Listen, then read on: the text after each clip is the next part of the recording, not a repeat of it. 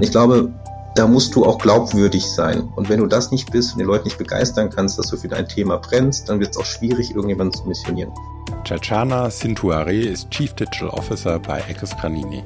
Im Podcast sprechen wir über seine Erfahrungen in der Rolle des CDO bei der Gestaltung des digitalen Wandels.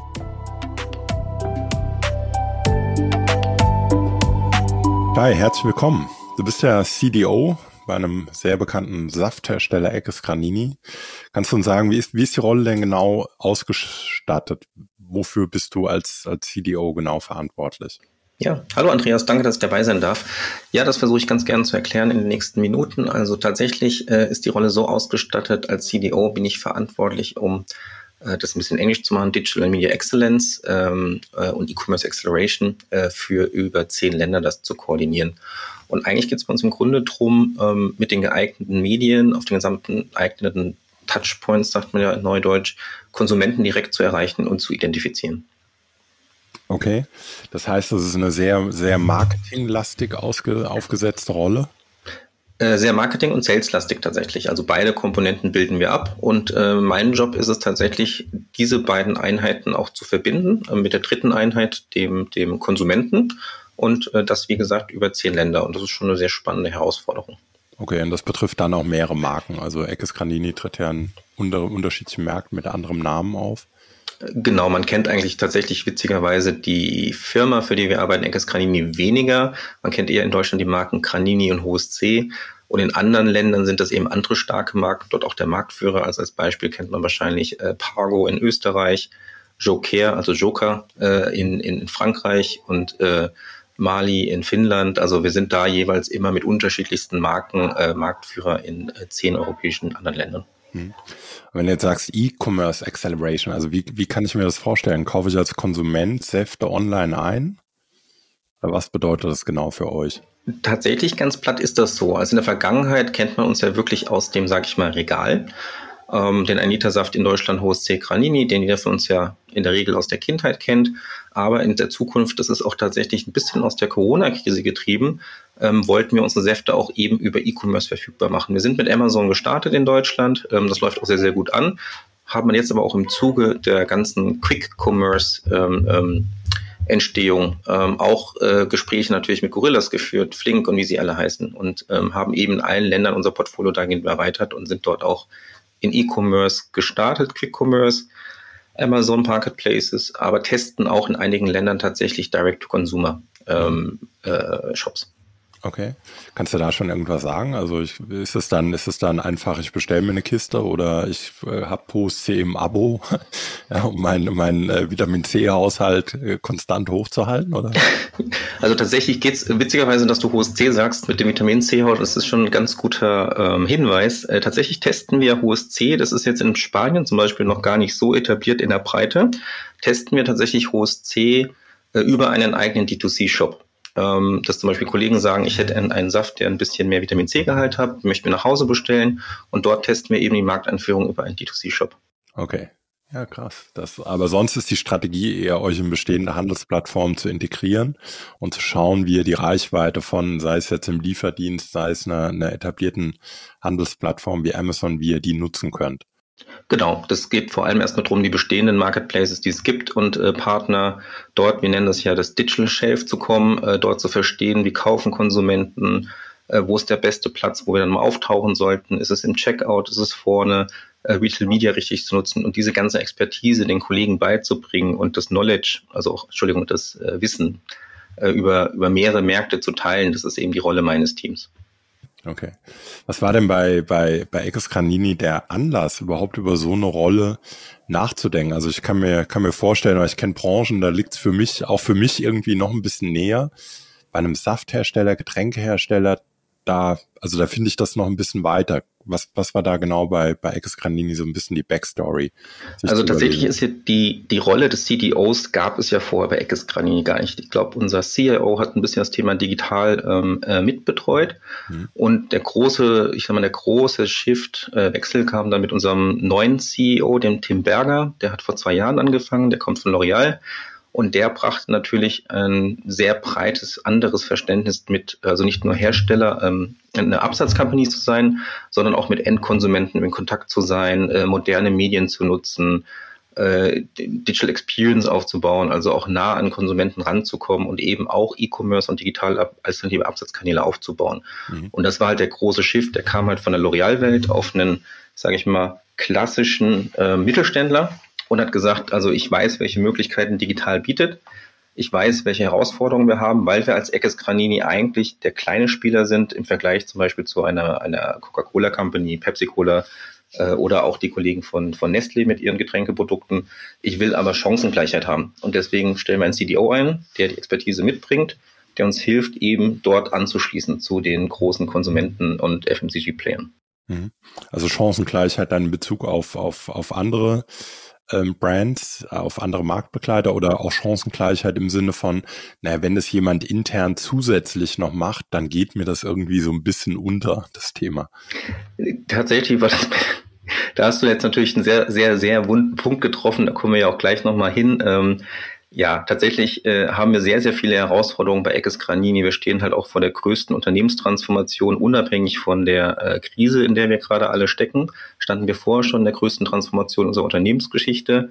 Und er wollte auch das Thema explizit äh, Digitalisierung des, des Marketings, des Vertriebs, neue alternative Wege wirklich auch eine hohe Priorität einräumen. Und deswegen hat er diese Stelle neu geschaffen, ähm, berichte auch direkt an ihn, aber auch tatsächlich dann eben, weil es so wichtig ist und weil er natürlich den Wettbewerb kennt, ähm, äh, wie wichtig es ist, dort digital aufzuschließen, ähm, äh, diese Position auch zu schaffen tatsächlich. Mhm. Jetzt hast du eben schon gesagt, dass deine, deine Reporting-Line geht direkt an CEO. Wie habt ihr das sonst aufgesetzt? Also ist es eine Stabstelle? Ist das ein eigenes, ein eigenes Team, fest in der Organisation verankert? Ähm, tatsächlich muss ich sagen, wir sind immer so ein bisschen disruptiv, weil die Stelle gab es vorher nicht. Die war vorher tatsächlich beim teilweise bei dem der CMO und der die CIO angesetzt. Ähm, das heißt, wir mussten uns auch erst ein bisschen zusammenruckeln. Also so gesehen bin ich eine Stabstelle mit meinem Team. Wir haben vier, fünf Mitarbeiter in, der, in, in meinem Team, äh, im CDO-Team, wie wir das nennen, oder CDO-Office. Und dann haben wir es aufgebaut, in den Ländern berichten die Digital- und äh, Media- und E-Commerce-Verantwortlichen weiterhin an ihre, ihre Chefs. Das sind in der Regel die Marketingdirektoren und die Sales-Direktoren. Aber wir arbeiten eben in, sage ich mal, einer lockeren Matrix zusammen. Wir nennen das den Digital Tribe, weil, wie gesagt, auch in der Digital-Community glaube ich jetzt nicht so sehr an Hierarchien, sondern dass Menschen äh, lieber agil gemeinsam zusammenarbeiten, Spaß an Projekten haben, sich austauschen und das steht eigentlich im Fokus der Zusammenarbeit.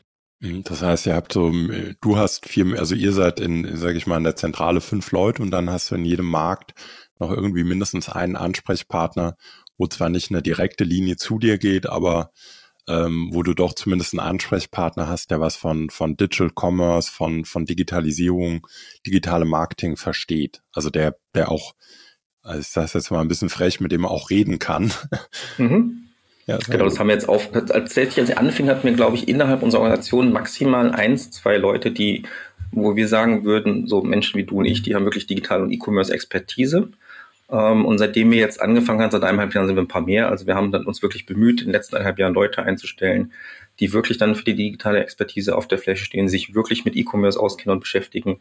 Und so ist das Team jetzt halt in eineinhalb Jahren gewachsen. Wir müssen uns auch noch ein bisschen finden, aber so ist die Idee, weil du brauchst natürlich auch ähm, Leute, die das Thema verstehen, aber auch gut auf der Fläche kommunizieren können. Mhm.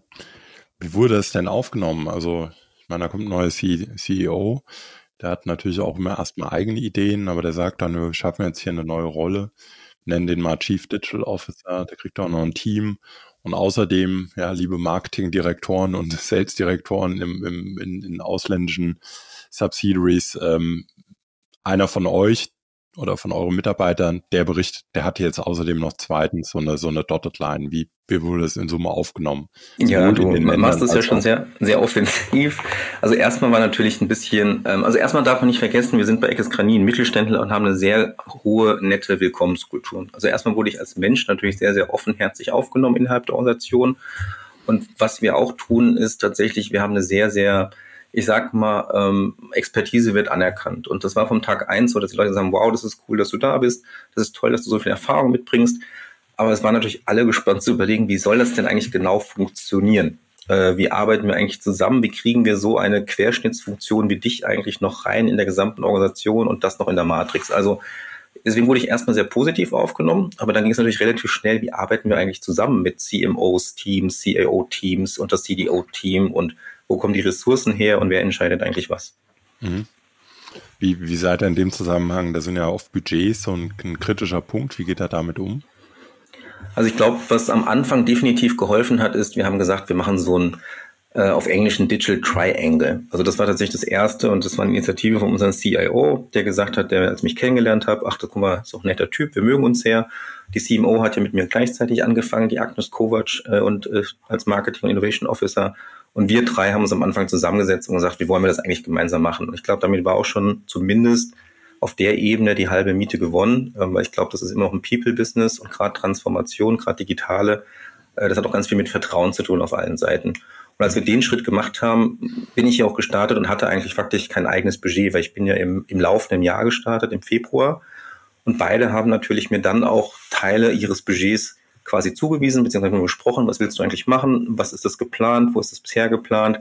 Und das war eigentlich sehr, sehr pragmatisch. Und das ist, glaube ich, der große Unterschied zwischen einem Mittelständler oder ob du in einer großen Company bist, also noch größeren Company bist, da kann man dann doch eher so kurze Wege gehen. Mhm. Kannst du was sagen, wie insgesamt die, die Höhe des, also wie geht ihr insgesamt mit der Budgetierung von solchen Digitalinitiativen um? Also wie fällt sich das, ja, oder woran macht ihr das fest, wie viel ihr auch in die Digitalisierung eures Marketings des Vertriebs investieren wollt? Was ich oft beobachte, dass so, ich nenne das immer einen systematischen Schätzfehler, ja, was es eigentlich wirklich kostet, digital sich die Chance zu schaffen, überhaupt nachhaltig erfolgreich sein zu können. Ja, dass das Unternehmen das oft viel zu gering budgetieren. Habt ihr da für euch irgendwie eine Formel gefunden oder so ein, so ein Anhaltspunkt, was ihr in diese ganzen digitalen Initiativen investiert? Ja, wir sind natürlich auch, also auch da mussten wir es erstmal finden, weil wir haben tatsächlich bisher ja auch keine Erfahrungswerte, genau wie du sagst. Man hat so Erfahrungswerte, man sagt ja immer so im Schnitt, fünf Prozent über den Umsatz, äh, den man irgendwie erwirtschaftet, soll man eben in, in Digitalthemen und IT-Themen investieren, am liebsten irgendwie zehn Prozent. Das ist natürlich nicht immer ganz abbildbar. Das wäre natürlich das Beste und du weißt es selber aus deiner Erfahrung äh, auch über mehrere Jahre gerne. Also in dem Fall bei uns haben wir gesagt gerne fünf Jahre, weil wir haben eine Strategie 2025 unter dem neuen CEO ausgerufen. Äh, aber natürlich kommt immer die erste Frage, wie lange dauert es noch, wie viel müssen wir denn noch investieren? Ähm, und das war auch so unser Wunsch, unser Wunschszenario des, des CIOs und mir. Jetzt hat sich die Welt in den letzten Tagen ja auch ein bisschen verändert. Äh, wir stehen auch unter massiven äh, Kostendruck. Wir gucken jetzt eigentlich auch die Themen, welche sind eigentlich wirklich key für uns. Äh, die brauchen wir. Also wir machen jetzt auch, ähm, budgetieren sehr, sehr klar das über die Tools, ähm, sagen, die kosten eine gewisse Zeit, die Ausbildung und nähern uns dem an. Aber wir hatten natürlich auch den Richtwert fünf Prozent des Umsatzes, haben aber auch immer gesagt, und das war auch mein, mein Pitch oder beziehungsweise auch die Idee von Anfang an, äh, wir holen uns aber rein über Effizienzgewinne und das ist bei uns natürlich eine ganze Menge, weil wir über Jahre natürlich zehn äh, dezentral geführte Organisationen waren mit ihren eigenen Systemen, mit ihren eigenen Webseiten, mit ihren eigenen Content-Management-Systemen. Also da war schon ein Einsparungspotenzial über, über ähm, Effizienzanhebungen da. Also da habe ich immer gesagt, darüber holen wir was. Wir haben ja auch das Thema dann, weil wir besser mit Daten arbeiten können, dass wir dort auch unsere Media Spends, also Media-Ausgaben besser tracken können, den ROI besser tracken, da holen wir auch Geld rein und darüber bauen wir unsere E-Commerce-Kanäle auf und verdienen auch Geld darüber, über diese Digitalkanäle, immerhin als Ziel 10 Prozent unseres Gesamtumsatzes in der Zukunft und darüber wollten wir den ganzen Spaß eigentlich finanzieren. Mhm. Das heißt, wenn wir, ähm, wenn, wenn wir bei euch in so ein Business rein, Business Case reingucken würde, dann würden da einmal stehen, also so Einsparungen, ja, also wirklich, was können wir vielleicht auf der auf der umsetzenden Seite einsparen, dann aber auch Einsparungen auf, auf der Ebene Media Spendings. Und dann kalkuliert ihr auch on top, äh, sind damit die Business Cases schon gerechnet oder kalkuliert ihr dann noch so on top ja, ein bisschen Cherry on the Cake. Ähm, naja gut, wir könnten, wenn wir diese Voraussetzungen erfüllen und folgende Annahme treffen, dann vielleicht auch noch XY Prozent mehr verkaufen. Genau, das äh, betrachten wollen wir auch betrachten, weil gerade wenn es dann um größere Investitionen geht, wie Marketing-Automatisierung, das ist ja dann noch ein, äh, noch ein größerer Schritt, versuchen wir auch zu betrachten, wenn wir noch näher, weil wir haben ja momentan keine Konsumentendaten. Und das ist natürlich auch eine Wette, da gibt es ja genug Studien von, von allen großen, sag ich mal, Digitalberatungshäusern und Beratungshäusern, die sagen, wenn du an den Konsumenten so und so rangehst, äh, mit dem oft genug sprichst, ihn in ein CRM-Programm anbindest, dann kannst du 40 Prozent deines Umsatzes erhöhen. Also sowas berücksichtigen wir dann auch in, in der langfristigen strategischen Perspektive wollen wir das auch berücksichtigen, ja. Und das ist ja gerade diese Langfristigkeit, aber auch das irgendwie eine, eine Lernkurve oder ein gewisser Prozess, ähm, weil viele dieser Überlegungen, da muss man ja sagen, das ist eher ein Zeitraum von, von zwei bis fünf, wenn nicht sogar noch mehr Jahren. Und viele Business Cases mitunter vielleicht, naja, wenn die nicht in zwei, drei Jahren irgendwie schon deutlich positiven Return on Invest bringen, dann lasse ich's. Hast, hast du das mal erlebt? Bist du da reingelaufen mal? Oder wie geht ihr mit diesen Diskussionen um?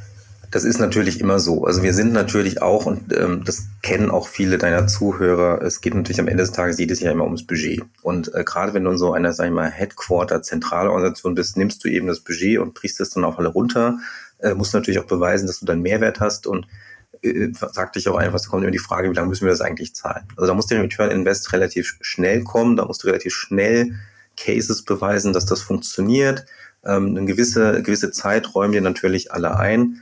Äh, ich bin natürlich naiv, wie ich bin, äh, auch reingegangen. Ich komme ja natürlich aus einer sehr, sehr schnell drehenden Welt, habe ja auch in vielen Konzernen gearbeitet ähm, und habe natürlich meinen mein zwei, drei Jahresplan gemacht und dann ist das alles fertig und dann läuft das alles. Ähm, bin aber relativ schnell auf die Realität aufgetroffen, dass wir natürlich in so einem mittelständigen Herstellerbetrieb, der viele Prozesse hat, ähm wo es mal, viele gut etablierte, zu Recht in der Vergangenheit etablierte Systeme gab, die man hinterfragen könnte, man doch lieber eher auf fünf bis zehn Jahre planen sollte. Hm.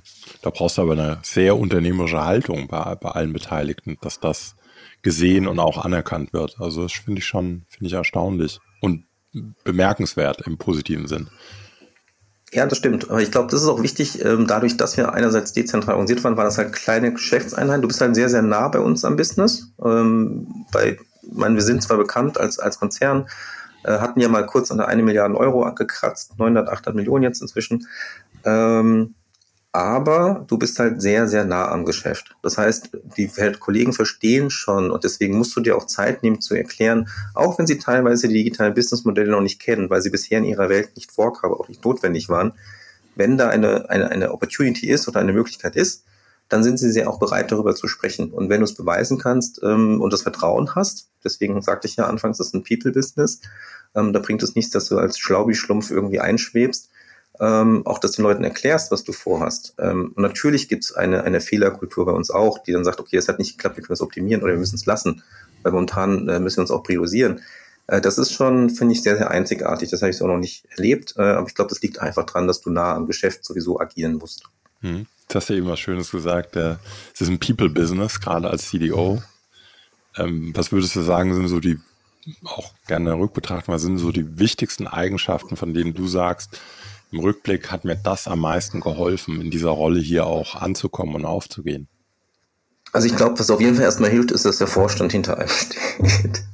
Also wenn du natürlich da reinkommst, hast du erstmal zumindest hast du einmal das äh, das das Gehör. Ich, äh, wie gesagt, unser CIO hat auch lange versucht, die Digitalisierung voranzutreiben. Da da war das noch nicht so auf der Agenda. Also das hilft schon mal auf jeden Fall. Und ich glaube, dass du halt wirklich bottom-up danach arbeitest. Also hast zwar quasi dann von ganz oben, ähm, ich sag mal, die Unterstützung, aber auch das war ganz klar, auch in meinem, meinem Bewerbungsgespräch, Recruitment-Gespräch mit unserem Personalvorstand, mit unserem CEO, die sagten ganz klar, du musst aber auch die, die äh, Herzen äh, der Menschen erobern, mit denen du zusammenarbeitest, weil die müssen da mitmachen wollen. Und das war auch meine Hauptaufgabe, die ersten Monate ein bisschen zuzuhören und dann mit einem sanften, ich will gar nicht sagen Druck, aber ganz sanft die Projekte einzumassieren äh, und eins nach dem anderen voranzugehen. Und da musste ich mich auch schon ein bisschen umstellen, weil ich natürlich aus einer Welt komme, wo Digitalisierung erwünscht ist, wo du beauftragt wirst zu digitalisieren. Und wir sagen immer hier witzigerweise, ich bin zwar gekommen, um die Digitalisierung mit voranzutreiben, aber die ersten Monate und das erste Jahr war eigentlich dazu da, auch die Digitalisierung zu erklären. Mhm wenn du jetzt mal merkst, dass alles gute Zureden und das Einmassieren und äh, nicht hilft und wirklich mal Widerstand auf, aufkommt, auftritt, wie gehst du damit um? Äh, sehr nett, offen. Nein, tatsächlich, äh, man sagt ja immer auch, Feedback ist a gift. Ich glaube, man muss bei den Widerständen ganz klar gucken, woher kommen die eigentlich? Also am Ende glaube ich, und das ist glaube ich das, was wir auch in der Kommunikation oder auch in der zwischenmenschlichen Kommunikation immer respektieren müssen, man will ja, beide Seiten wollen ja eigentlich nur das Beste. Also davon gehen wir immer erstmal aus. Und dorthin gibt es halt unterschiedliche Perspektiven.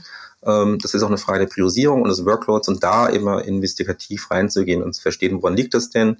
Ähm, ich glaube, das ist einer der Hauptjobs, dann Informationen bereitzustellen, das transparent zu machen, eine gemeinsame Basis und Grundlage zu schaffen. Das scheitert ja oft auch schon an unterschiedlichen Wordings, äh, dass man gar nicht weiß, was meint ihr eigentlich mit einem äh, äh, PIM oder DAM und für was verwenden wir das? Da gibt es ja auch tausend Möglichkeiten. Das haben wir dann auch gemerkt. Manchmal redet man einfach aneinander vorbei, weil man Begrifflichkeiten unterschiedlich verwendet oder man sie einfach nicht versteht. Und ich glaube, da muss die Kultur auch sehr, sehr offen sein. Und dafür mussten wir auch erstmal eine Grundlage schaffen. Also von daher, ähm, also Widerstände gibt es natürlich und die sind auch nicht mehr schön, aber ich glaube auch gerade in der Transformationsrolle und äh, gerade Menschen, die sich mit Digitalisierung beschäftigen, ist aber auch immer ganz, ganz wichtig, dann auch das Gespräch in die Diskussion zu suchen. Also wegducken hilft da keinem.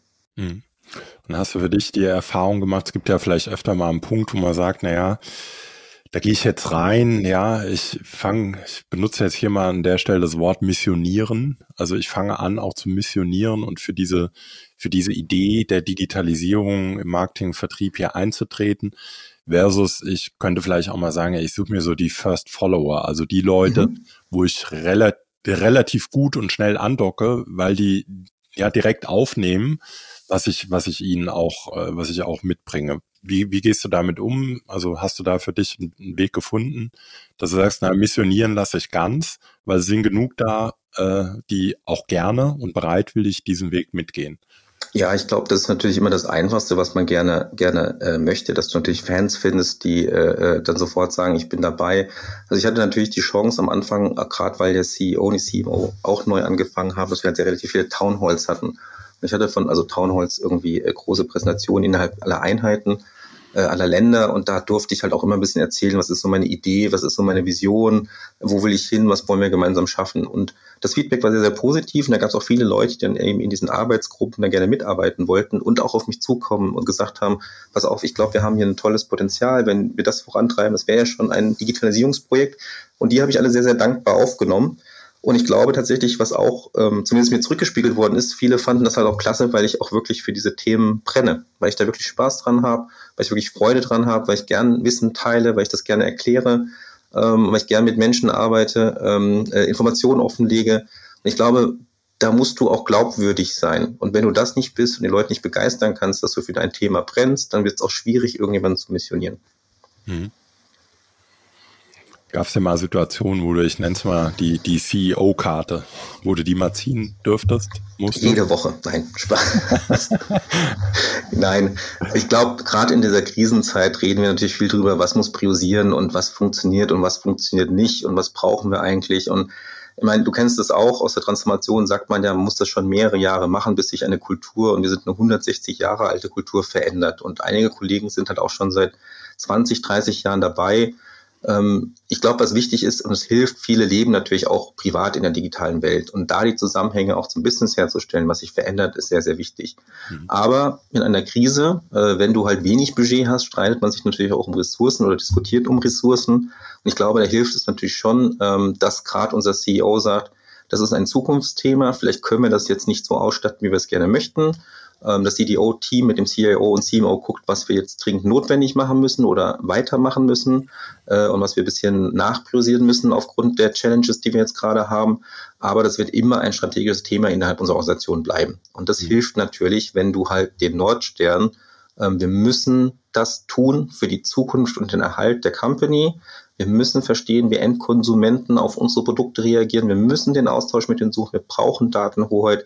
Wir müssen alternative Kanäle aufbauen, vielleicht nicht heute, vielleicht nicht morgen, aber eben in vier, fünf Jahren für die Zukunft des Unternehmens. Und das hilft natürlich sehr. Und wenn du das ein paar Mal sagst ähm, und auch gut erklärst, können das die Leute dann irgendwann auch sehr, sehr gut nachvollziehen.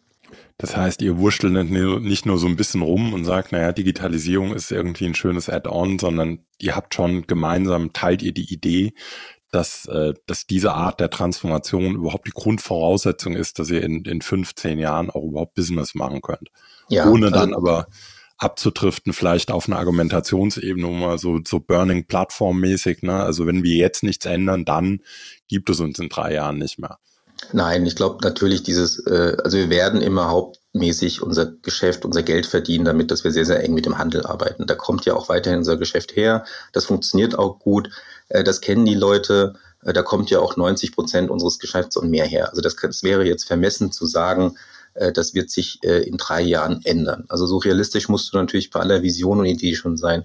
Aber wir sagen ganz klar, 10 Prozent unseres Umsatzes kann eben zukünftig über andere Kanäle kommen. Das ist ein wachsendes Geschäft, ähm, auch post-Corona. Ähm, jetzt natürlich nicht so stark beschleunigt wie vorher. Aber wir sagen halt, und an dem Spiel möchten wir gerne auch partizipieren. Da ist ja trotzdem ein Markt, der ist ja, und der ist auch paar Milliarden groß. Da wächst eine junge Zielgruppe hin. Ähm, vielleicht ist es in zehn Jahren noch nicht so relevant, wie wir es heute gerne hätten, aber was ist mit 20, 30 Jahren? Und dann ist es definitiv zu spät, dort anzuschließen. Also da ist schon die strategische Sicht äh, eine Abteilung zu bauen, ein, ein, ein Geschäftsarm zu bauen, der sich eben wirklich darauf konzentriert, und auch, aber mit allem Respekt davor, dass unser Hauptgeschäft, unser Hauptgeld natürlich im klassischen Retail noch verdient wird. Sehr gut. Und dann vielleicht zum Abschluss, was wären denn, wenn du die Stelle heute nochmal antreten dürftest, ja, mit all dem Wissen, was du heute hast, was wären dann vielleicht drei Dinge, die du anders machen würdest? Oder was sind auch Dinge, die du jemandem mitgeben würdest, der in dieser Rolle, ja, nennen wir es mal CDO und oder doch derjenige zu sein, der den Auftrag bekommt, eine Digitalstrategie zu entwickeln, nach vorne zu treiben und das auch operativ zu begleiten. Was würdest du dem ans Herz legen? Ja, ich glaube, da habe ich auch äh, ganz viel Erfahrung jetzt gesammelt und das kann ich auch äh, gerne teilen, auch der Zuhörerschaft. Ich glaube, mit dem CDO anzufangen ist eigentlich immer der größte Fehler und zu sagen, der macht das dann also tatsächlich glaube ich, wäre es am besten, so wenn ich das in drei Schritten teilen würde, am besten sollten erstmal moderierte Workshops find, äh, stattfinden mit externen Experten, anderen, anderen Geschäftseinheiten, vielleicht auch äh, Mitbewerbern oder anderen Marktteilnehmern oder anderen Firmen, äh, mit Entscheidungsträgern der Company und eben eventuell mit dem neuen CDO direkt am Anfang und dem CEO, um zu sagen, was könnte denn eine Vision sein für unsere digitale Transformation, dass man die gemeinsam erstmal erarbeitet und sich Informationen aus dem Markt holt. Und danach eine Entscheidung trifft, wie kann denn unsere digitale Strategie aussehen, der digitale Blueprint äh, und eben den dann auch mit den Top-Stakeholdern zu entwickeln, den auch festzuhalten und erst dann zu sagen, jetzt brauchen wir wirklich den CDO und das ist das Budget und wir committen uns alle jetzt eben ein Team zu rekrutieren und Leute aufzubauen. Und ich glaube, der Fehler ist mit einem CDO anzufangen, äh, zu sagen, mach du mal deinen Plan, guck dir das mal alles in Ruhe an äh, und dann setzt das irgendwie um, weil wir haben alle wenig Zeit und das muss dann auch gleich funktionieren. Also das wären so meine meine drei Learnings. Also ich würde mit moderierten Workshops mit externen Partnern auch anfangen. Ähm, ich würde dann gemeinsam an einer digitalen Strategie, an einem digitalen Blueprint arbeiten mit den Top-Stakeholdern und dann ein gemeinsames Commitment finden für ein Budget und dann erst die Teams aufbauen und die, den Rollout machen. Hm. Ja, sehr schön. Das waren noch abschließend ein paar tolle Tipps. Chai, dann bedanke ich mich recht herzlich und vielleicht bis zum nächsten Mal. Danke, Andreas, dass ich dabei sein durfte und viel Spaß beim Weiterhören. Danke. Tschüss.